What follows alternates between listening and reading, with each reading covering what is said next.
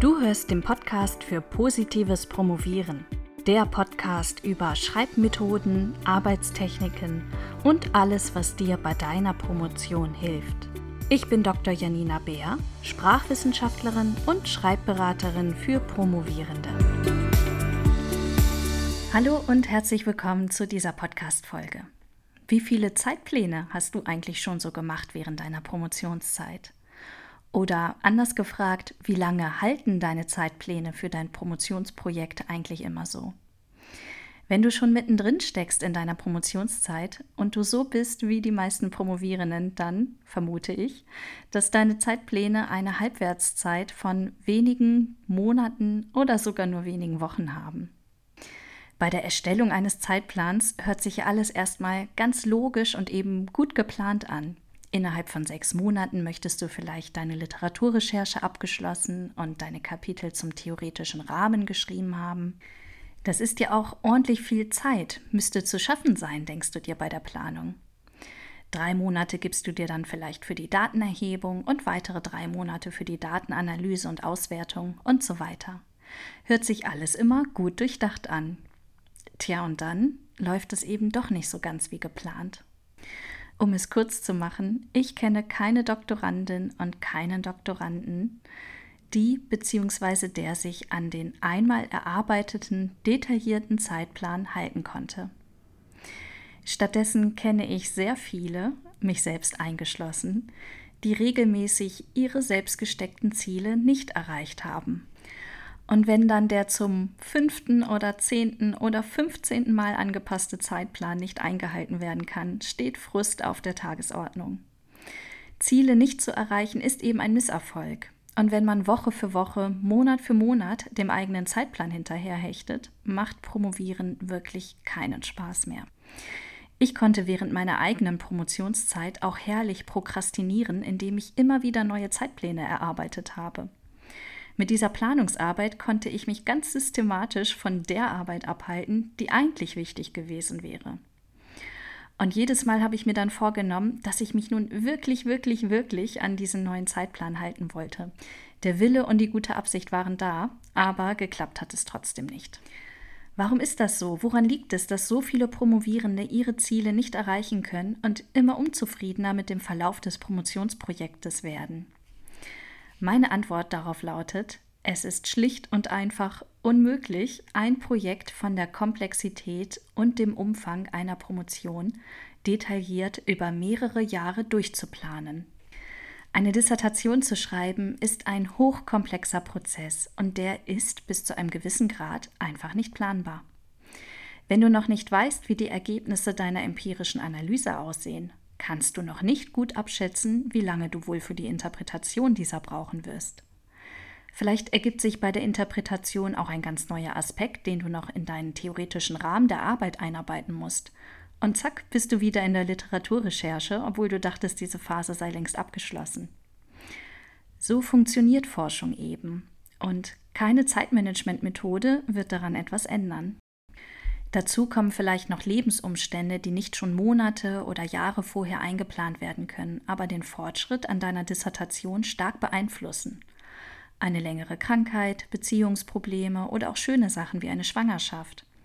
Vielleicht kommen auch berufliche Veränderungen auf dich zu oder ein Umzug. All das erfordert deine Zeit und Energie. Und zack ist ein Monat vorbei, in dem man nicht wie geplant Daten ausgewertet hat und der gesamte Zeitplan fällt mal wieder in sich zusammen.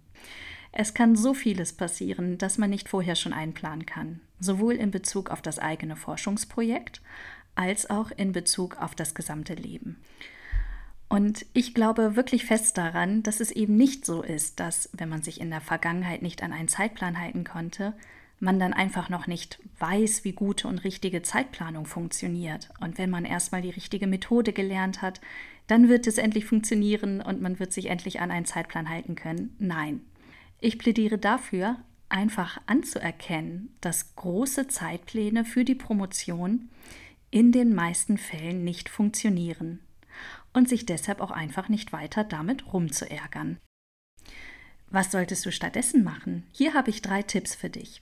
Erstens, nur den ganz, ganz groben Rahmen abstecken. Vielleicht fragst du dich nun, Pläne können sowieso nicht eingehalten werden, solltest du also gar keine Planung mehr machen? Doch, natürlich. Du brauchst einen ganz groben Plan, um einen Überblick über das noch Anstehende zu bekommen. Und du brauchst Ziele, um deiner Arbeit eine Richtung zu geben. Aber ich möchte dich ermutigen, diesen großen Plan wirklich sehr, sehr grob zu lassen. Vielleicht gehst du ja sogar noch einen Schritt weiter und machst eher eine Aufgaben- oder Arbeitspaketliste, die du gar nicht mit genau geplanten Zeiträumen versiehst. Hört sich vielleicht fast schon revolutionär an, aber so könntest du dich völlig von diesem Zeitplan-Dilemma befreien. Probier es vielleicht einfach mal aus. Auf meiner Website kannst du dir übrigens ein Workbook herunterladen, mit dem ich dir helfe, so eine Aufgaben- oder Arbeitspaketliste zu erstellen. Ich nenne das dann den Fahrplan für deine Dissertation. Den Link dafür setze ich dir in die Podcast-Beschreibung. Schau gerne rein. Der zweite Tipp lautet, versuch eine funktionierende Arbeitsroutine zu entwickeln. An dieser Stelle möchte ich eine banale, aber dennoch häufig nicht beachtete Erkenntnis mit dir teilen, die mir beim Lesen von James Clears Atomic Habits begegnet ist. Sie lautet, nicht das bloße Anstreben von Zielen führt zum Erfolg, sondern das, was man jeden Tag macht. Zum Beispiel gibt dir das Ziel, den theoretischen Rahmen deiner Dissertation innerhalb einer gewissen Zeit zu schreiben, zwar eine Richtung vor, es sagt aber noch nichts darüber aus, wie der Weg dorthin aussieht und wie du es schaffen kannst, diesen Weg zu gehen. Wenn es dir beispielsweise schwerfällt, mit dem Arbeiten anzufangen und du nicht so richtig weißt, wie du ins Schreiben kommen kannst, dann bringt es dir leider nichts, dir Ziele dieser Art zu setzen. Wie du den Weg zum Ziel bewältigst, also deine Arbeitsweise, das, was du tagtäglich tust, ist stattdessen entscheidend für deinen Erfolg. Statt also großen Zeitplänen hinterherzulaufen, sie ständig wieder anzupassen und sich über Misserfolge zu ärgern, steck deine Zeit und Energie besser in die Entwicklung einer gut funktionierenden Arbeitsroutine, durch die du dein Promotionsprojekt langfristig und kontinuierlich voranbringst. Und der dritte Tipp lautet, arbeite mit kleinen Plänen. Denn natürlich musst du dich irgendwie organisieren, aber konzentriere dich nicht auf die großen Pläne, sondern auf die kleinen. Die sind flexibel, die passen sich deinem Leben an, die sind überschaubar und dadurch viel erfolgsversprechender. Und kleine Erfolge feiern zu können, ist natürlich sehr motivierend. Ich finde es sinnvoll, mit Wochenplänen zu arbeiten. Du kannst Woche für Woche entscheiden, was gerade Wichtiges für dich ansteht, und zwar immer basierend auf dem, was du vorher tatsächlich schon geschafft hast. Und vielleicht mit einem Blick auf deine große Arbeitspaketliste aus dem ersten Tipp. Außerdem kannst du zu Beginn einer Woche häufig schon gut abschätzen, welche Pflichttermine auf dich zukommen, welche schönen Freizeittermine auf dich zukommen und so besser planen, wie viel Zeit du real für die Dissertation aufwenden kannst. Mit Hilfe von Wochenplänen kannst du auch versuchen, deine Arbeitsroutine zu entwickeln. Zum Beispiel, indem du dir vornimmst, jeden Morgen vor dem Frühstück eine Stunde an der Dissertation zu arbeiten oder immer montags und donnerstags für zwei Stunden am Vormittag. Trag sowas in deinen Wochenplan ein. Am Ende einer Woche weißt du dann, was gut funktioniert hat und was nicht. Und in der nächsten Woche kannst du entspannt darauf reagieren und einfach neu planen. So, also ich hoffe, dass dir diese Podcast-Folge dabei hilft, dich nicht weiter von deinen großen Zeitplänen ärgern zu lassen, falls es dir auch so gehen sollte. Natürlich musst du gerade zu Beginn der Promotionszeit leider so einen großen, aber detaillierten Zeitplan für dein Exposé verfassen. Das gehört leider dazu. Auch wenn allen Menschen, die dein Exposé lesen und begutachten, bewusst ist, dass dieser Zeitplan niemals genauso eingehalten werden wird. Tu es, schreib diesen Plan, wenn du es musst, aber lass diesen Zeitplan danach gerne einfach in der Schreibtischschublade verrotten und konzentriere dich stattdessen auf das, was dich wirklich weiterbringt.